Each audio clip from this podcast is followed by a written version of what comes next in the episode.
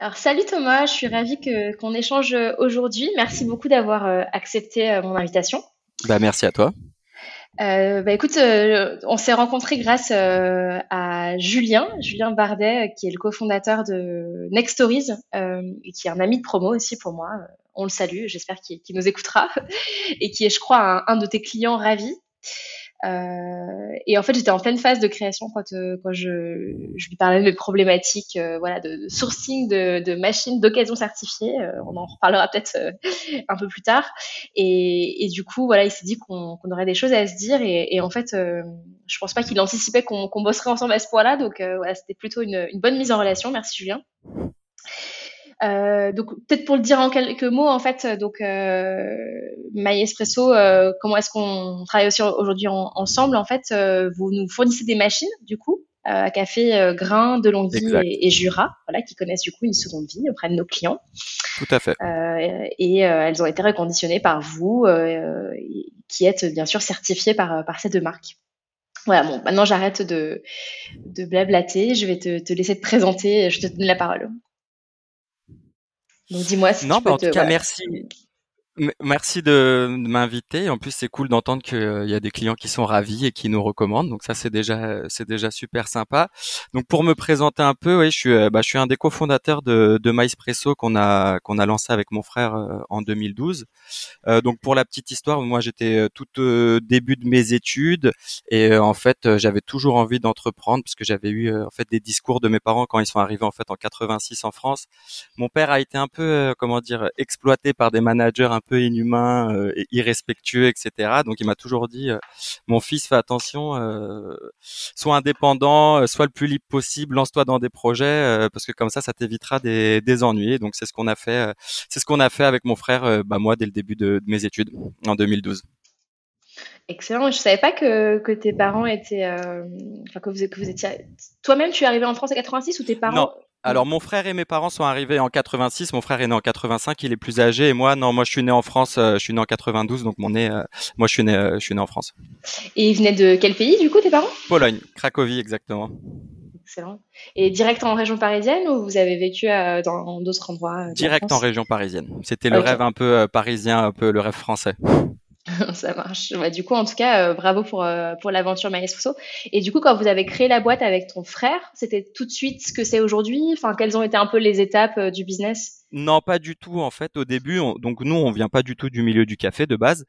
Donc on a plus lancé vraiment, euh, comme on appelait ça, en lean startup, il me semble. C'est-à-dire, on s'est dit bon, on va lancer une plateforme, euh, une, une marketplace où on vendra un peu tous les produits liés au café. Donc c'était du café en grains, du café moulu, des capsules, des dosettes, toutes les machines liées.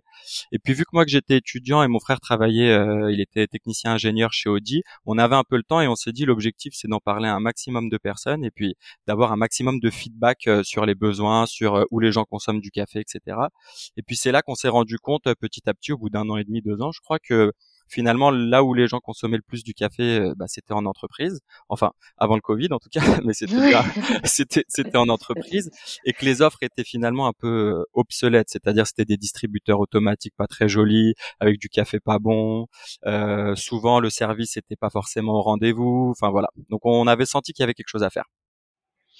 Ouais, c'est clair. C'était en quelle année du coup, ça, la, la, la- le tout début? 2014, le vrai lancement, oui, voilà, c'est là où le vrai business model où on s'est dit qu'on va faire euh, du café, des, enfin, on va faire des espaces café euh, vraiment conviviaux avec des machines à grains, euh, en essayant de recycler un maximum de choses, en ayant un service au top, etc. C'était vraiment en septembre 2014, le vrai lancement. Ouais, donc ça fait quand même euh, déjà. euh, attends, j'essaie de calculer de tête, la honte, 7 ans Exactement. Et puis 2012, ça va bientôt faire 10 ans. Là, en mars 2012, on va fêter nos 10 ans, donc on va essayer de fêter ça dignement, parce que mine de rien, 10 ans, c'est quand même quelque chose. Tu sais que maintenant que tu me l'as dit, tu es obligé de m'inviter en fait. Exactement. Non, mais l'objectif, c'est ça, c'est c'est d'inviter tous les partenaires, les fournisseurs, les clients, etc. Donc, c'est de faire un gros truc. Bon, trop bien. Bah écoute, euh, top. Et donc, attends, donc euh, ça c'est un peu le. Donc 2014, j'ai compris, c'est le démarrage du business model tel qu'il existe finalement encore aujourd'hui. Mais aujourd'hui, si je me trompe pas, vous êtes aussi torréfacteur de café. Tout à fait. Du coup, ça, c'est arrivé à quel moment? Alors, c'était petit à petit. Donc, en 2014, quand on a eu le, le- donc on s'est dit que le business model, suite au retour de tout le monde, on, on avait validé le business model. Euh, 2014, on s'est rapproché en fait des torréfacteurs. On était tout, pas dès le début torréfacteur. On s'est rapproché des, des, acteurs un peu principaux sur ce marché. Donc, c'est-à-dire, c'était Terre de Café, Café Factorerie. On a commencé à les rencontrer et on a commencé à faire des, des partenariats plus poussés, c'est-à-dire qui nous expliquent un peu la culture, comment on fait du café, la torréfaction, le sourcing, etc., etc. Et nous, on est finalement devenu torréfacteur après, avec le temps, en 2017. Ok. Où c'est là où on s'est vraiment approché donc euh, donc de la torréfaction, on a acheté la machine et surtout du sourcing, de l'importation, etc. Oui, c'est ça, parce que finalement, dans les cafés que vous, que vous vendez aujourd'hui, euh, aussi en B2C d'ailleurs, je crois, pas seulement euh, à vos entreprises euh, clientes. Exactement. Bah ça c'est de base donc euh, bon comme en 2012 quand on a lancé c'était vraiment B2C et après on a tourné sur le business model B2B suite au retour et on est retourné sur le B2C bah, pour rien cacher c'est avec la crise du Covid euh, on s'est dit bah quand du jour au lendemain on nous a annoncé que bah nous 98% de notre chiffre d'affaires il est en entreprise et quand on nous annonce que du jour au lendemain, bah, pendant deux, trois mois, il y aura personne dans les entreprises, on s'est dit, euh, là, il faut faire quelque chose, on peut pas continuer comme ça. Et on s'est dit, on part pas de zéro quand même. Globalement, on touchait quasiment déjà entre 17 et 20 000 salariés tous les jours. On s'est dit, on a quand même un potentiel. Donc c'est là où on est allé à fond, euh, à fond. Euh, on s'est dit, c'est le moment d'aller, euh, c'est limite une opportunité. Donc c'est le moment d'aller, d'aller, d'aller chercher en fait les particuliers. Et avec des partenaires comme Kazoo, avec d'autres, on a commencé à y chercher, à essayer de trouver des, des solutions. Ok, et, euh, et du coup, le café, parce que euh, vous, si je me trompe toujours pas, vous êtes, vous les sourcez aussi en direct du producteur, en fait?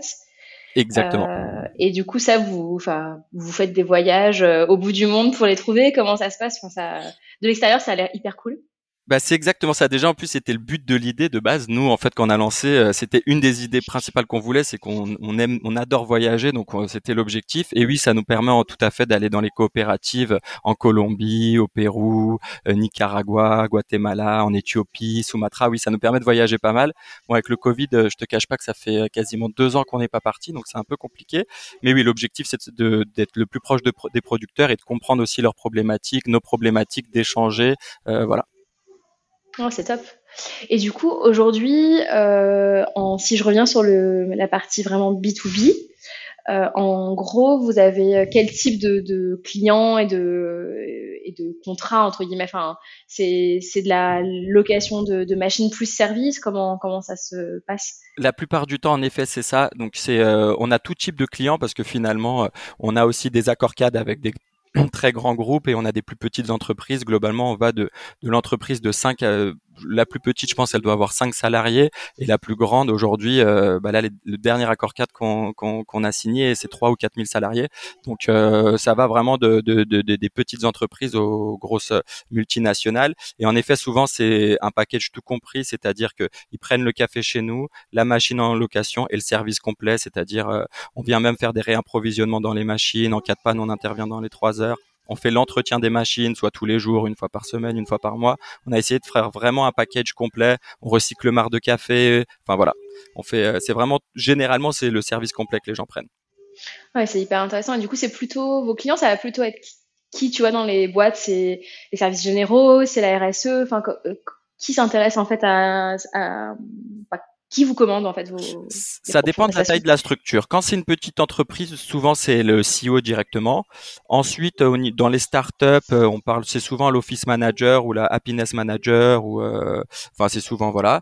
Et plus on monte, après c'est les services généraux, les directions d'achat. Euh, parfois ça peut être du RH aussi, les directions des ressources humaines, voilà. Mais plus on monte dans le grade, plus souvent c'est, plus on monte dans les sociétés, plus c'est des services généraux ou les directions ou les directions d'achat.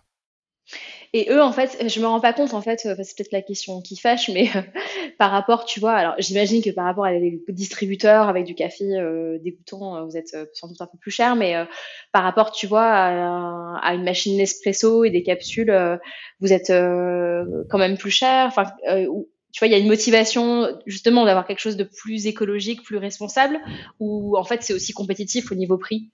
Bah, c'est aussi très compétitif niveau prix parce que finalement, quand on achète une capsule, il y a plus de main-d'œuvre. C'est-à-dire, nous, on vend la matière première en soi.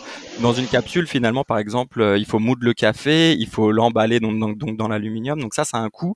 Et nous, vu que c'est la matière première directement, directement, on est finalement limite plus compétitif qu'une capsule. Donc notre offre, généralement tout compris, on doit tourner. Euh, ça dépend de la taille de l'entreprise et de la consommation, mais on est entre 0,19 centimes, 0,24 centimes tout compris, c'est-à-dire le café, la maintenance, l'entretien, les réparations si besoin, les livraisons, etc. Ah oui, donc en fait, c'est ouais, c'est moins cher que clairement que de commander des capsules Nespresso. Enfin, en tout cas, moi, quand je le faisais dans mon ancienne boîte, on était on était à Paris une quarantaine. Euh, on n'avait en tout cas aucun prix, quoi. Enfin, je commandais vraiment sur la plateforme Nespresso professionnel et euh, j'aurais peut-être pas cité la marque, mais je sais rien. Euh, et ça coûtait, je me souviens plus très bien, mais je crois que c'était plutôt une trentaine de centimes la capsule en fait. Généralement, c'est ça, c'est vrai. Après, c'est vrai que quand on se base sur les mêmes consommations, c'est beaucoup moins cher, mais c'est vrai que le petit que je peux dire le petit défaut du grain, c'est que souvent la consommation augmente un peu dans l'entreprise. Donc c'est-à-dire qu'au début, bon, en effet, c'est moins cher, mais finalement, ils sont souvent à plus 20, plus 30% de café euh, par jour euh, par rapport à ce qu'ils avaient. Ouais, c'est meilleur. c'est voilà, ça, c'est euh, oui, souvent c'est ce qu'on dit, c'est que vu que c'est la matière première, etc. Oui, en soi, c'est meilleur, en effet. Ok, ça marche. Et donc du coup, euh, pour, euh, je, reviens un peu sur les machines, parce que c'est en plus comme ça qu'on s'est connus. Euh, qu'est-ce qui fait que vous avez choisi ces deux marques-là que vous faites aujourd'hui? Donc, je crois que c'est Delonghi et Jura. Sauf Alors, la part, il n'y en a pas d'autres, ou à moins que ça ait changé? Alors, on a plusieurs marques de café, mais c'est vrai que les, les principales marques, euh, c'est bien Jura euh, sur, et DeLonghi. Après, on travaille avec Necta, WMF. Enfin, on a testé, vu qu'on va bientôt fêter nos 10 ans, comme je disais, on a quand même testé pas mal, euh, pas mal de machines à café. Et finalement, ces marques-là, c'est, c'est tout simplement bah, déjà l'expérience. ça, fait, ça va faire 7, ouais, 6, 7 ans qu'on, travaille avec ces, avec ces marques-là. C'est, le, c'est ce qu'on trouve qui correspond plus à nos valeurs, à l'extraction du café qu'on souhaite. Et puis en plus, on est CSA, on est certifié, c'est-à-dire que Aujourd'hui, on est capable de les réparer, on a un vrai suivi, euh, on est formé par les marques également. Donc c'est vraiment pour accompagner au mieux notre client final. C'est l'objectif, c'est avec eux où on est le plus proche.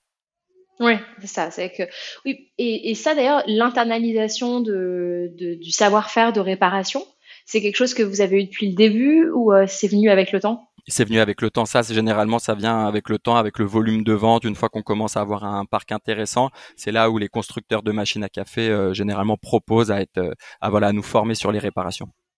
Ok. Euh, super. et du coup, est-ce que tu, donc tu m'as parlé un peu déjà des 10 ans de, de, les fêter, mais est-ce qu'il y a d'autres projets que tu veux évoquer aujourd'hui pour la fin d'année ou pour l'année prochaine dont tu voudrais parler? Les, bah surtout le gros projet, vu que comme je te disais, nous on a été très touché par cette crise finalement, euh, vu que nous notre, notre, comme je te disais, le business model été tourné à 98% sur euh, sur les entreprises. Là, le grand projet, c'est vraiment de se diversifier, c'est de trouver nos produits dans les épiceries fines, au sein des ménages, donc chez les particuliers, euh, dans la restauration, pourquoi pas, l'hôtellerie, etc. Donc c'est vraiment de d'essayer de se diversifier un maximum sur la partie euh, vraiment matière première euh, café en fait. Café, exactement. Café et machine à café, parce que vu qu'on fait de plus en plus de reconditionnement de machines à café, on a aussi accès aux machines neuves, etc. C'est aussi pourquoi pas donner accès euh, aux particuliers à des machines à café de qualité et pourquoi pas reconditionner. Parce que c'est vrai que mine de rien, le frein à l'achat sur une machine à grains, il est beaucoup plus élevé que sur des machines à capsules, parce que c'est un coût, il y a un moulin, il y a, il y a, il y a de la technique vraiment sur ces machines-là. Donc le fait d'avoir pas d'un gros parc de machines à café, de pouvoir le reconditionner ça attire pas mal de monde. Oui, ça c'est sûr. Et puis en termes de valeur, euh, exact. Euh, je sais pas d'ailleurs si ça a ce côté. Euh, aujourd'hui, en B2B, vous, les, quand vous mettez une machine chez un client, elle peut être reconditionnée ou elle est forcément neuve au démarrage? La plupart du temps, elle est neuve. Euh, après, nous, vu qu'on a commencé, on commence à avoir un, gros parc de machines, on a plus de 800 ou 900 machines euh, en parc aujourd'hui. Euh, on commence à récupérer des machines qu'on reconditionne et qu'on fait des prix moins chers pour les entreprises. Ou bah voilà, grâce à des gens comme toi, bah, Kazoo, on, on reconditionne des machines pour particuliers pour pouvoir les redistribuer. Oui, parce que c'est ça, dans, nos, dans, nos, discussions, en effet, euh, vous avez comme forcément une, grosse partie de vos clients sont les entreprises. Il y a une partie de votre parc euh, qui sont des machines qui sont quand même très grosses et qu'on avait jugé tous les deux qui n'étaient pas forcément euh, pertinentes pour, pour un particulier parce que ça prend énormément de place et, que, et surtout que c'est très cher en fait. Ce sont des machines hyper chères quand elles sont, quand elles sont plus grosses et qu'elles sont faites pour faire plus de café. Ouais, exactement. ça marche. Et du coup, est-ce que tu peux nous partager euh, quelques challenges que vous avez pu rencontrer, euh, que ce soit, j'en sais rien, sur la, le sourcing de café ou dans l'évolution de, la boîte? Les plus gros challenges, je pense que le premier plus gros, c'était vraiment le côté euh, financier, puisque bah, vu que, comme je te disais au début, moi, je, voulais vraiment être indépendant de base et être assez libre. Donc nous, on n'a pas pour, comme projet, en tout cas pour l'instant, de lever des fonds, euh, etc. Donc c'est vrai que nous, dans un business model où quand on achète des machines à café, qu'on les vend en location, bah, le temps de rentabiliser la machine, il est long. Donc plus on est en croissance, plus on est, plus c'était toujours bah, compliqué financièrement. Et le fait d'avoir un business model qui est très tourné sur le service, la réactivité, la réapparition des machines. Souvent, ça, c'est des métiers où euh, c'est pas là où on fait le plus d'argent entre guillemets. Et donc, euh, nous, ça été souvent la problématique euh, financière. Et sinon, le deuxième plus gros challenge là qui arrive, il est encore en ce moment, c'est le Covid. Hein. Nous, c'est vraiment le Covid, ça devient un très très gros challenge d'essayer de se diversifier au plus vite, puisque mine de rien, on est conscient que avec la mise en place du télétravail, on risque de perdre 20, 20 entre 15 et 25% de nos consommations. Donc l'objectif, c'est même si on a une belle croissance, ce serait de rattraper ça en essayant de chercher tout ce monde-là euh, bah, euh, dans les ménages, etc.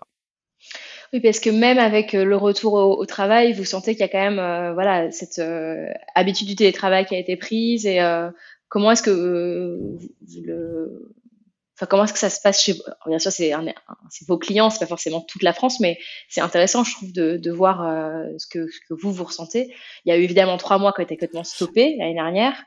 Mais depuis, euh, il y a quand même des gens qui sont retournés au travail. Vous, ça, ça a donné quoi en fait en termes de, de reprise ou de stabilisation, je sais pas? Alors on a une bonne reprise, c'est vrai, mai-juin, juillet là en ce mmh. moment. Euh, on est globalement, on est sur 70% euh, de nos volumes qu'on devrait faire, mais c'est bien mieux que les 10-15% qu'on faisait avant. Donc, euh, mais je pense sincèrement qu'on va pas dépasser les 80% de volume qu'on faisait. Enfin, je pense qu'on va pas, on va jamais revenir aux 100%. Je pense qu'aujourd'hui, les, les, entreprises sont, à l'heure actuelle, ils sont plus à 50-60% de leur effectif et les consignes qui, nous ont transmis euh, concernant les volumes, etc., c'est que ça va être entre 75 et 85%. Ouais, ok. Donc en fait, la croissance, elle vient par euh, des nouveaux clients, euh, des nouveaux contrats, mais, mais sur les, les, contrats existants, vous avez quand même perdu en volume. Quoi. Exactement. C'est pour ça qu'on essaye de rattraper en, voilà, en allant chercher les, les particuliers. C'est un vrai challenge, mais c'est une vraie envie aussi. Ouais, c'est top. Et donc, euh, du coup, euh, vous, euh, vous avez une stratégie de, de distribution un peu déjà établie ou c'est les prochains mois qui vont le définir? Enfin, tu parlais d'épicerie fine. Est-ce que vous êtes plutôt dans votre tête, c'est plutôt dans le magasin physique, en ligne? Enfin, comment, comment est-ce que tu vois les choses? Alors si on est, ça fait un petit moment déjà qu'on s'est rapproché d'une autre entreprise pour euh, pour rien cacher. Bon, je peux pas la citer encore et on est euh, sur le point soit de la racheter ou de fusionner. On est là-dessus en fait. On est en train de racheter plutôt une marque de café euh, qui est déjà installée, qui est déjà installée dans les épiceries fines, etc. qui source avec nous les cafés et voilà. L'objectif ce serait de se diversifier soit par une autre marque de café, donc en se rapprochant de cette marque-là, et pourquoi pas avec MySpresso d'aller chercher encore d'autres marchés. Donc on est déjà on est déjà en train de bien réfléchir sur l'avenir et sur comment attaquer les, différents marchés. Bah, c'est top en tout cas, ça, vous ennuyez pas en fait. Bah, ça bouge toujours, c'est vrai que ça, ça, bouge toujours. Même euh, finalement quand au début on a un coup de stress avec une crise euh, comme euh, bah, comme le Covid, finalement c'est plus d'opportunités qu'autre chose, donc ça permet de, de, de faire tourner les, le cerveau un peu et d'essayer de trouver d'autres idées et de, de sortir un peu de sa zone de confort. Ouais, c'est clair. Bah, en tout cas, euh, bravo d'avoir euh, eu l'agilité de rebondir et puis d'avoir, enfin, d'avoir survécu à cette crise sans avoir levé de fonds, etc. Ça dénote quand même euh, une entreprise qui était quand même saine. Enfin voilà, si vous avez tenu toute cette année et demie avec les difficultés que, que tu as évoquées, c'est que a priori vous aviez quand même des bases bien solides. C'est vrai qu'on on a de la chance, on a été quasiment dès le début, dès, le début rentable. On, a essayé de se baser quand même sur un business model rentable. Donc c'est voilà, vu qu'on savait qu'on voulait pas lever de fonds, etc. On a essayé quand même de, faire des bases assez solides, ce qui nous a permis de tenir euh, bah, jusque là. Ouais, c'est top. Euh, super. Euh, il y avait un, autre, un autre sujet que j'avais envie de discuter avec toi, c'était tout ce qui est justement bah, l'économie circulaire, les challenges. Alors, c'est plus à en discuter ensemble. Il y en a un que tu as évoqué en fait quand je t'ai posé la question des challenges dans ton entreprise, euh, que moi du coup je, je, touche du doigt aussi. Alors je, c'est beaucoup plus récent que, que MySpasso, mais euh, c'est justement la partie financement en fait, parce que euh, euh as cette, euh, quand tu es en location B2B, comme toi tu es B2B et moi je suis B2C, euh, bah, c'est une vraie difficulté en fait de, euh, de financer le, le stock. Euh, vous, votre réponse, ça a été en fait de votre propre rentabilité Est-ce que vous avez eu des trouver des astuces que tu pourrais partager ou après bon c'est différent en B2B B2C mais euh... bah en réalité déjà il y a la période où on a créé la boîte au final euh, donc 2014 j'étais encore étudiant je vivais chez mes parents donc déjà les besoins étaient moindres donc déjà de se serrer la ceinture c'était plus simple. Donc mais ça je mm. parle de l'époque avant donc c'est pour ça que de créer jeune ça nous a aidé là-dessus c'est que bah finalement pendant les trois quatre premières années de création on n'avait pas forcément besoin de se payer de salaire. Donc déjà ça change pas mal la vie. Et euh, ensuite c'est vrai que nous, on a eu de la chance, c'est que, je sais pas si c'est toujours le cas aujourd'hui, c'est qu'en tout cas, euh, au début, euh, donc entre 2014, une fois qu'on avait lancé le vrai business model, et 2017-2018, il y avait pas mal de prêts euh, d'État, des prêts au ZEO, on, les banques nous ont toujours accompagnés, donc ce qui fait que ça nous a permis de, de rentrer dans ce business model. Vu qu'on vendait en location, les, les banques nous ont accompagnés là-dessus, et on a eu quelques prêts d'accompagnement, comme à l'époque le prêt au ZEO, etc. Ouais, ok. Donc bah maintenant, il y, y, a, toujours des choses. Hein, c'est je sais que c'est quand même bien fait en, France hein. là-dessus sur la création, etc. On a quand même pas mal d'aide. Je sais que nous, on avait à l'époque, on avait été pas mal accompagnés. Ouais, je trouve que je suis, je suis d'accord. On a, on a un bon écosystème. Euh, il faut savoir à quelle porte frapper, mais une fois que tu as un peu décodé euh, les, les, différents euh, programmes et que tu vois dans quelle case tu rentres, on, a, on a quand même beaucoup de chance. on est dans un pays qui donne pas mal d'aide aux entrepreneurs. Mmh. Non, mais c'est vrai. C'est moi, je l'ai. Au début, en tout cas, c'était comme ça. Aujourd'hui, je sais pas si c'est toujours le cas. Et sur la partie euh, vraiment plus reconditionnement, seconde main, prolongation de la durée de vie des appareils, euh, tu l'as un peu évoqué en parlant des marques que vous avez choisies, en disant que c'était aussi euh, celles qui sont le plus alignées avec avec vos valeurs qu'est-ce qui enfin moi j'ai un peu le sentiment qu'aujourd'hui tu vois tout ça ça se structure. Il y a une prise de conscience globale on va dire du, secteur mais qu'il y a encore énormément de choses à faire. Euh, enfin au final euh, on s'est on a eu un alignement de euh, enfin on a trouvé une solution qui nous convenait à tous les deux parce qu'on avait un alignement de, de valeurs et de et d'objectifs business tous les deux. Mais c'est pas évident au, au, global de, de trouver finalement des, bonnes euh, occasions certifiées en fait, euh, des appareils de, de, seconde main de bonne qualité. Alors que pour autant, j'ai le sentiment, et tu le disais aussi, que, que, la demande elle est de plus en plus forte en fait d'un point de vue consommateur. Euh, toi, tu ressens les choses comment par rapport à ça? Est-ce que tu, as, tu, tu sens qu'il y a un peu une prise de conscience avec vos partenaires fabricants?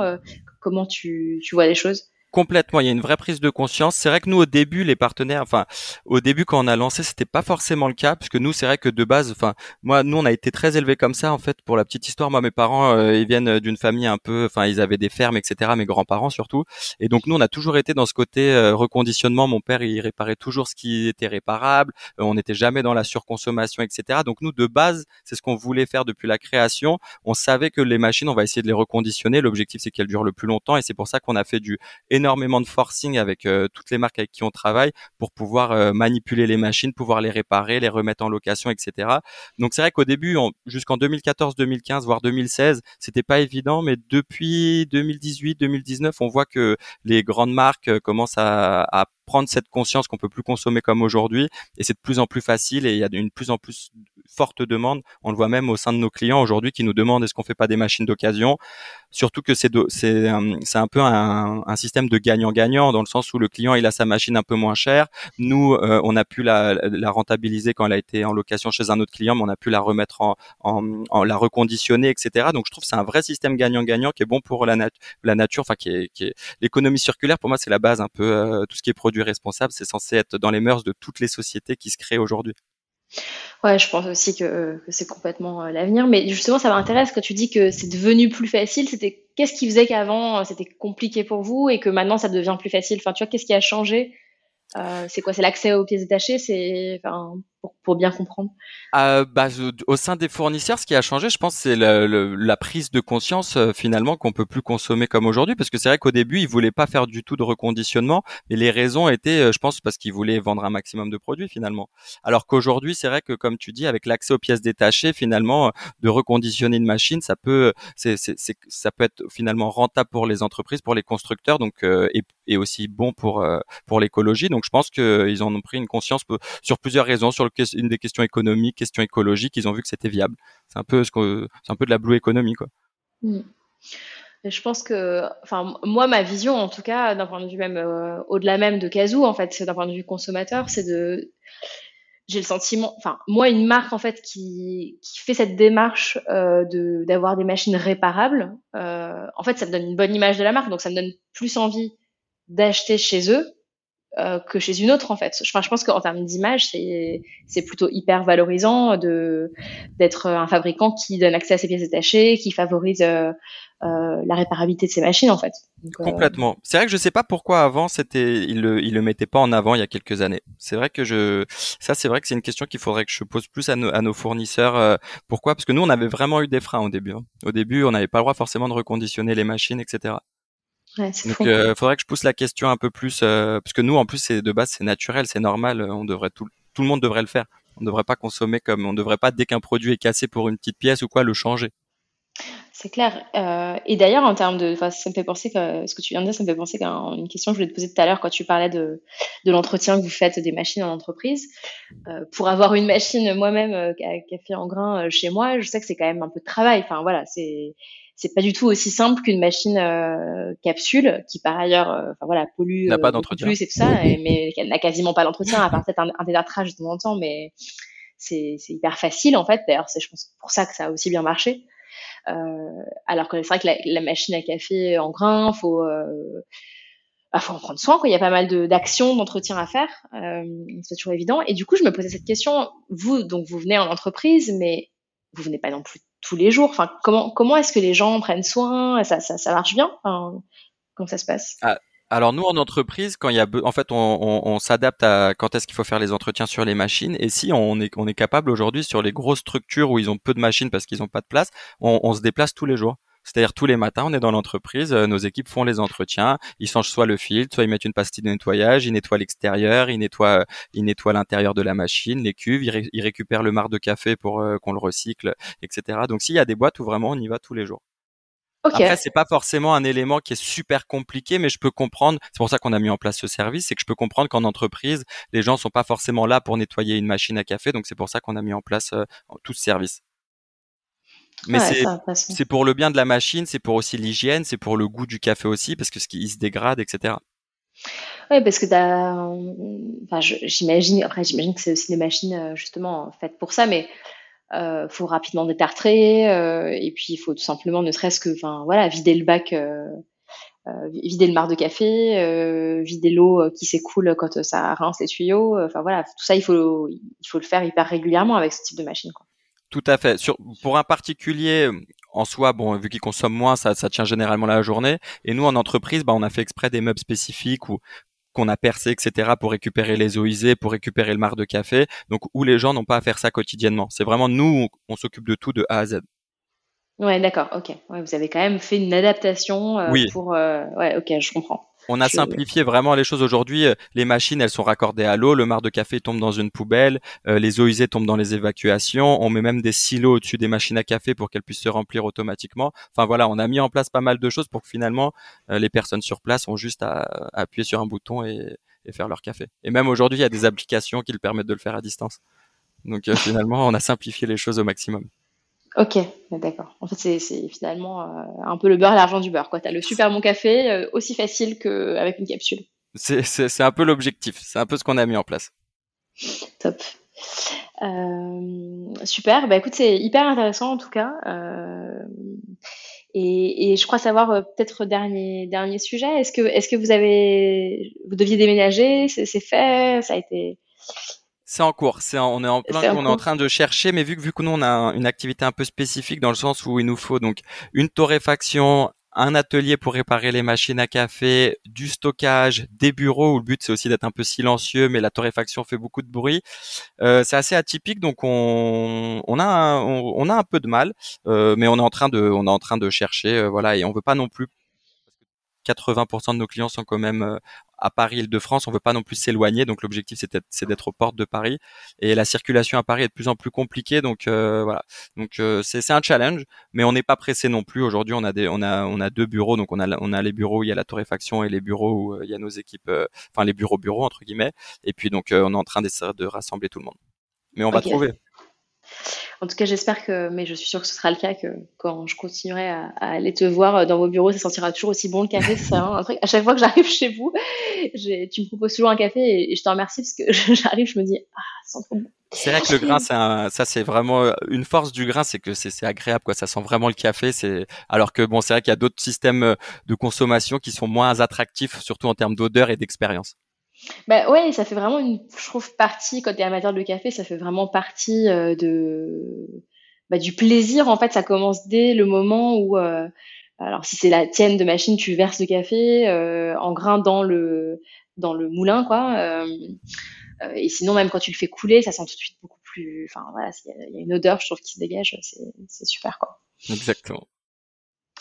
Top. Euh, bon, et puis je sais pas, est-ce que tu, pour quelqu'un qui n'a pas encore de machine, euh, c'est difficile toi parce que tu travailles avec plusieurs fabricants différents, mais tu conseillerais quoi pour quelqu'un qui a envie de choisir sa première machine à café en grain? Est-ce que tu as, des conseils à partager sur euh, ce qu'il faut regarder, les éléments importants à, à, pas rater, voire même peut-être quelques modèles qui sont qui sont chouettes?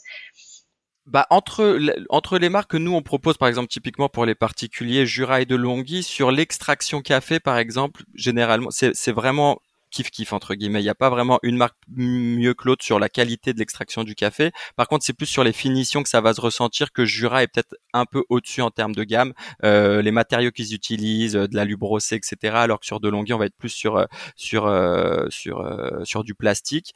Par contre, en termes d'entretien, je favorise souvent Delonghi parce qu'on peut vraiment accéder au groupe et c'est beaucoup plus finalement c'est beaucoup plus simple. c'est on, on, rince rapidement et on a vraiment accès à l'intérieur de la machine et ce qui on voilà on, on sait exactement exactement ce qui se passe dans la machine, alors que Jura, tout est automatisé et finalement, on se rend pas vraiment compte de ce qui se passe dans une machine à café.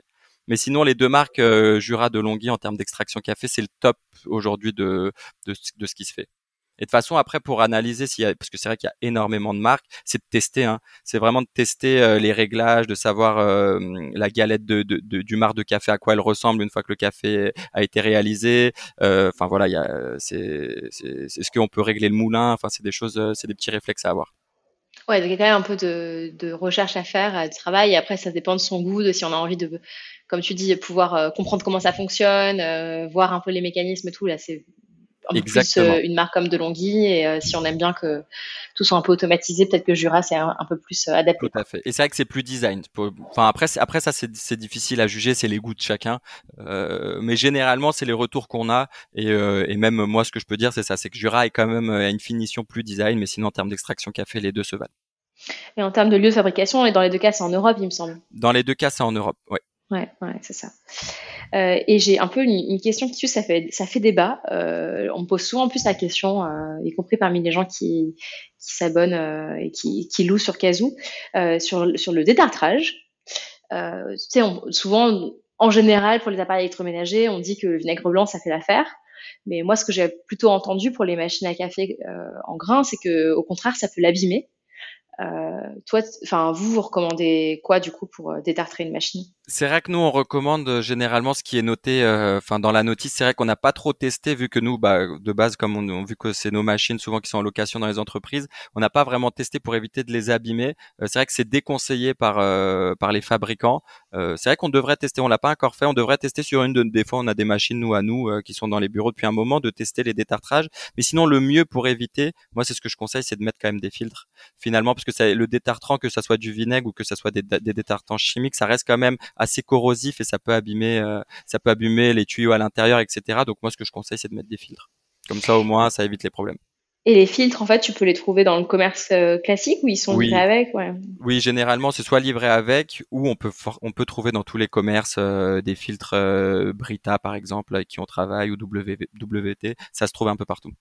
Et tu le mets dans le bac à eau, en fait. Exactement, ça permet de filtrer l'eau qui est pas, pas de calcaire et donc ça évite qu'elle se bouche, tout simplement. Mais on recommande quand même de faire, euh, même si on utilise des filtres enfin, quotidiennement et qu'on les remplace au moment où il faut les remplacer, de détartrer la machine quand même une fois par an. Au minimum, ça permet, ça permet d'éviter les problèmes. Ok, ça marche, top. Euh, écoute, on a, fait un, un bon tour. Est-ce que euh, est-ce qu'il y a des sujets, enfin des questions que je t'ai pas posées, des sujets que tu voulais aborder, euh, des choses que tu voudrais ajouter? Non, finalement, je pense que ça a été assez complet. C'est vrai que j'ai pas plus euh, de questions comme ça qui me viennent à l'esprit. Bon, écoute, top. En tout cas, merci encore euh, d'avoir pris un peu de temps euh, aujourd'hui. J'étais ravie d'avoir cet échange avec toi. Tu vois, j'ai appris des trucs, comme je bah, connaissais déjà avant. donc, merci beaucoup. Et, et puis, bah, je te dis à bientôt. Bah oui, à très vite. Salut Thomas. Salut.